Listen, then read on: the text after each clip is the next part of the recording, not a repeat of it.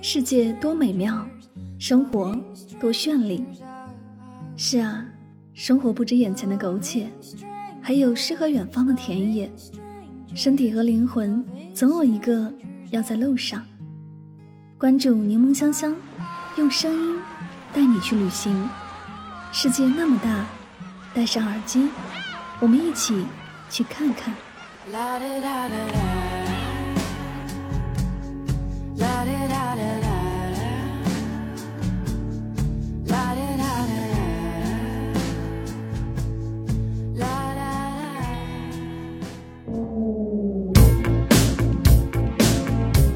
界那么大，我想去看看。欢迎收听《带上耳朵去旅行》，我是主播柠檬香香。今天的节目，让我们一起走进德国慕尼黑的声音世界吧。这是个德国风情极具浓厚的城市，有一年一度的啤酒狂欢节，极具贵族气息的宝马汽车博物馆，还有热情奔放的足球盛宴。慕尼黑是德国第三大城市，巴伐利亚州的首府。是德国主要的经济、文化、科技和交通中心之一，也是欧洲最繁荣的城市之一。同时，又保留着原巴伐利亚王国都城的古朴风情，因此被人们称作“百万人的村庄”。初到慕尼黑，有些地方绝不能错过。首先，玛利亚广场。玛利亚广场位于慕尼黑市中心，广场建于1158年，是慕尼黑最大的广场。因慕尼黑的新老市政厅都在广场周边，玛利亚广场又有“慕尼黑城市客厅”之称。现在是慕尼黑的交通枢纽，也是举行各种政治文化活动和市民休闲娱乐集会的场所。拜仁慕尼黑足球队也在这里庆祝胜利。广场正中有一根圣母柱，顶端是金色圣玛利亚的雕像，他左手持权杖，右手怀抱圣婴。圣洁端庄，广场的北面是哥特式建筑的市政厅，市政厅中间是高八十五米的钟楼，上有著名的玩偶伴随着音乐舞蹈报时钟。玛利亚广场上的青铜雕像喷泉是鱼泉许愿池，正对着新市政厅的入口。广场西北面引人注目的洋葱头圆顶建筑是圣母教堂，可以登上塔楼俯瞰慕尼黑全城。这里也是拍摄玛利亚广场的好地方。圣母教堂，圣母教堂位于慕尼黑市中心的圣母广场，是慕尼黑明信片上展示的标志性建筑，也是市中心最高的建筑之一。其钟楼从室内任何方向都能看到。该教堂用红砖建造，始建于15世纪，但教堂的尖顶却一直没有竣工，直到50年后的16世纪。人们才决定完成此塔顶的建筑。当时，哥特式的建筑时代已被文艺复兴风格时代代替。哥特式教堂免不了也被安上了当时时髦的洋葱圆顶，人们将其称为“罗曼国家的帽子”。它的意思也就是异国风味的，或者也可以说是意大利风味的。正是这种圆顶风格，成为了以后巴伐利亚众多教堂建筑的典范。走进教堂，会感受到浓郁的中世纪风情，各种庄严圣像、雕塑及彩绘玻璃窗都十分精美。宝马博物馆位于宝马全球总部慕尼黑宝马品牌体验中心，是宝马品牌体验中心的核心组成部分。博物馆总面积五千平方米，为碗形造型设计，它的旁边就是宝马四缸大楼的总部。宝马博物馆的展厅设计为环绕式的空间，分为七个主题展区，按照不同年代和时期展示出历年来所产的各类宝马汽车、宝马摩托车、轻骑和一些特殊用途的车辆样品。用现代声光电多媒体等高科技手段及图片音像资料提升产品展示的艺术空间，全面演绎了宝马汽车公司的成长与发展史。啤酒博物馆坐落于慕尼黑年代最古老的建筑内，建于1340年。这里陈列着不同品牌的啤酒和啤酒杯文物，有视频展示着啤酒的制作过程，专门喝酒和用餐的场所，氛围浓郁，代表着德国文化的一种特色。旅游在这里还能品尝到正宗的慕尼黑啤酒。觉得它不像是博物馆，更像是一个平台。很多人都会来到这里喝酒狂欢、交朋友，诉说着不同的经历，诉说着不同的经历，诉说着不同的人和心事。在这里，或许对那些爱喝啤酒的人来说更开心、更活跃，会让他们感觉找到了一份心灵的归宿。英国花园位于伊萨尔河畔，占地达三百五十公顷，是慕尼黑的大型公园。也是欧洲最大的城市公园之一，草地开阔，经蜿蜒顺应自然，极少人工雕凿，因此起名英国公园。园中草坪浓绿，林荫密布，野鸭溪水河中，天鹅漫步，草坪一派和谐的自然风光。如今，英国花园是体会慕尼黑市民休闲生活气氛的好去处。皇家啤酒屋是慕尼黑最受欢迎的餐厅之一。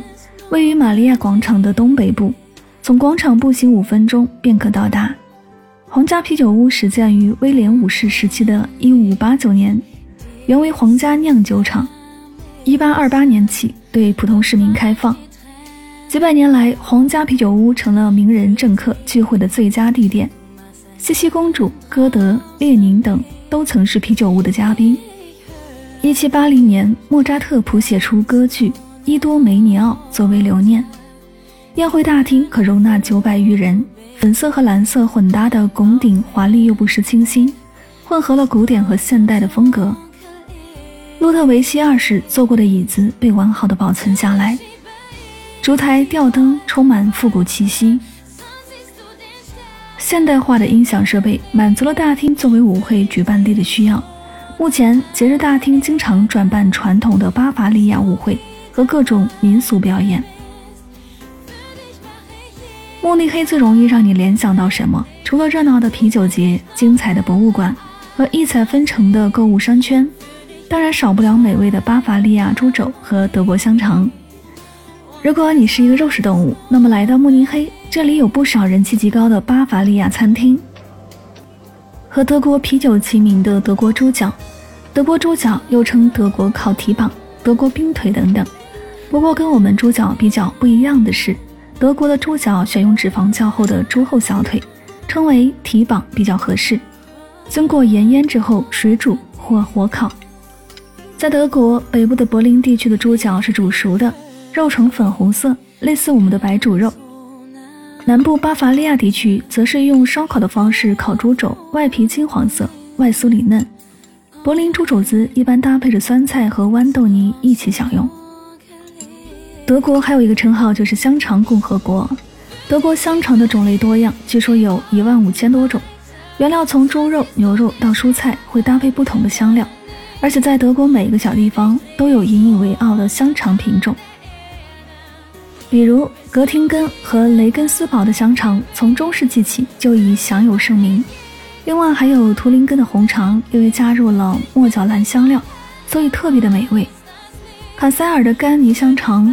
施瓦本的黑香肠等等。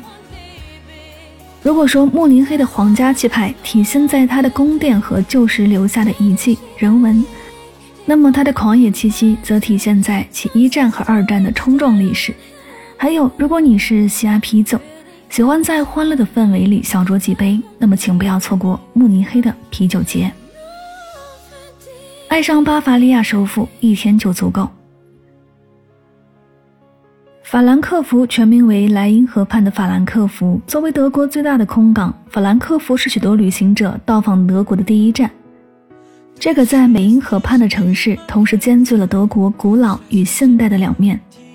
法兰克福有并不逊色的老城，不过作为德国乃至欧洲为数不多的有摩登高楼的城市，法兰克福在德国的重要地位不仅体现在它排名第五的密集人口上。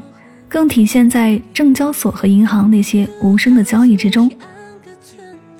法兰克福不只是购物天堂，也是一个值得慢慢品味的城市。你可以快速地穿梭在地铁和高楼中，感受金融人士的快节奏生活；也可以悠闲地在美茵河边野餐，漫步在植物园中，享受欧洲生活的懒散。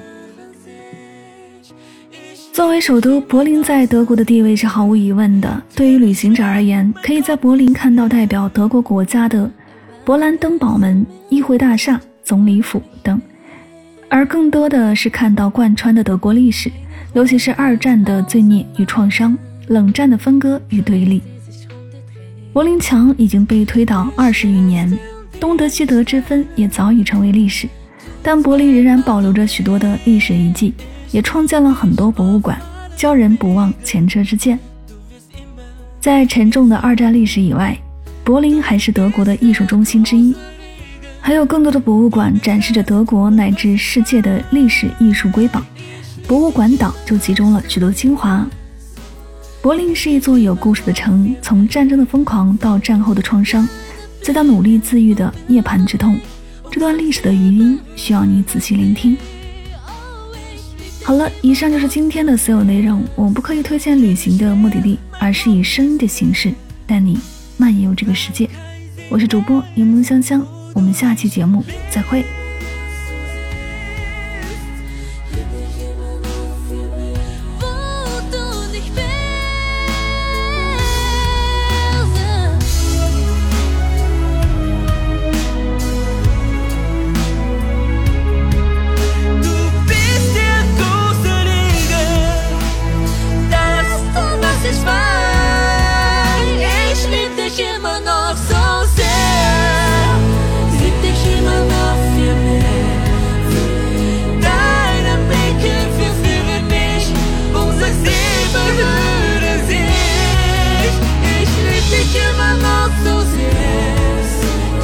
schwer, mein Kopf ist leer, weil kein See mehr ist, wo du nicht bist. Jedes kleine Teil von mir liebt jedes kleine Teil von dir, fährt ist in mich zu ersetzen.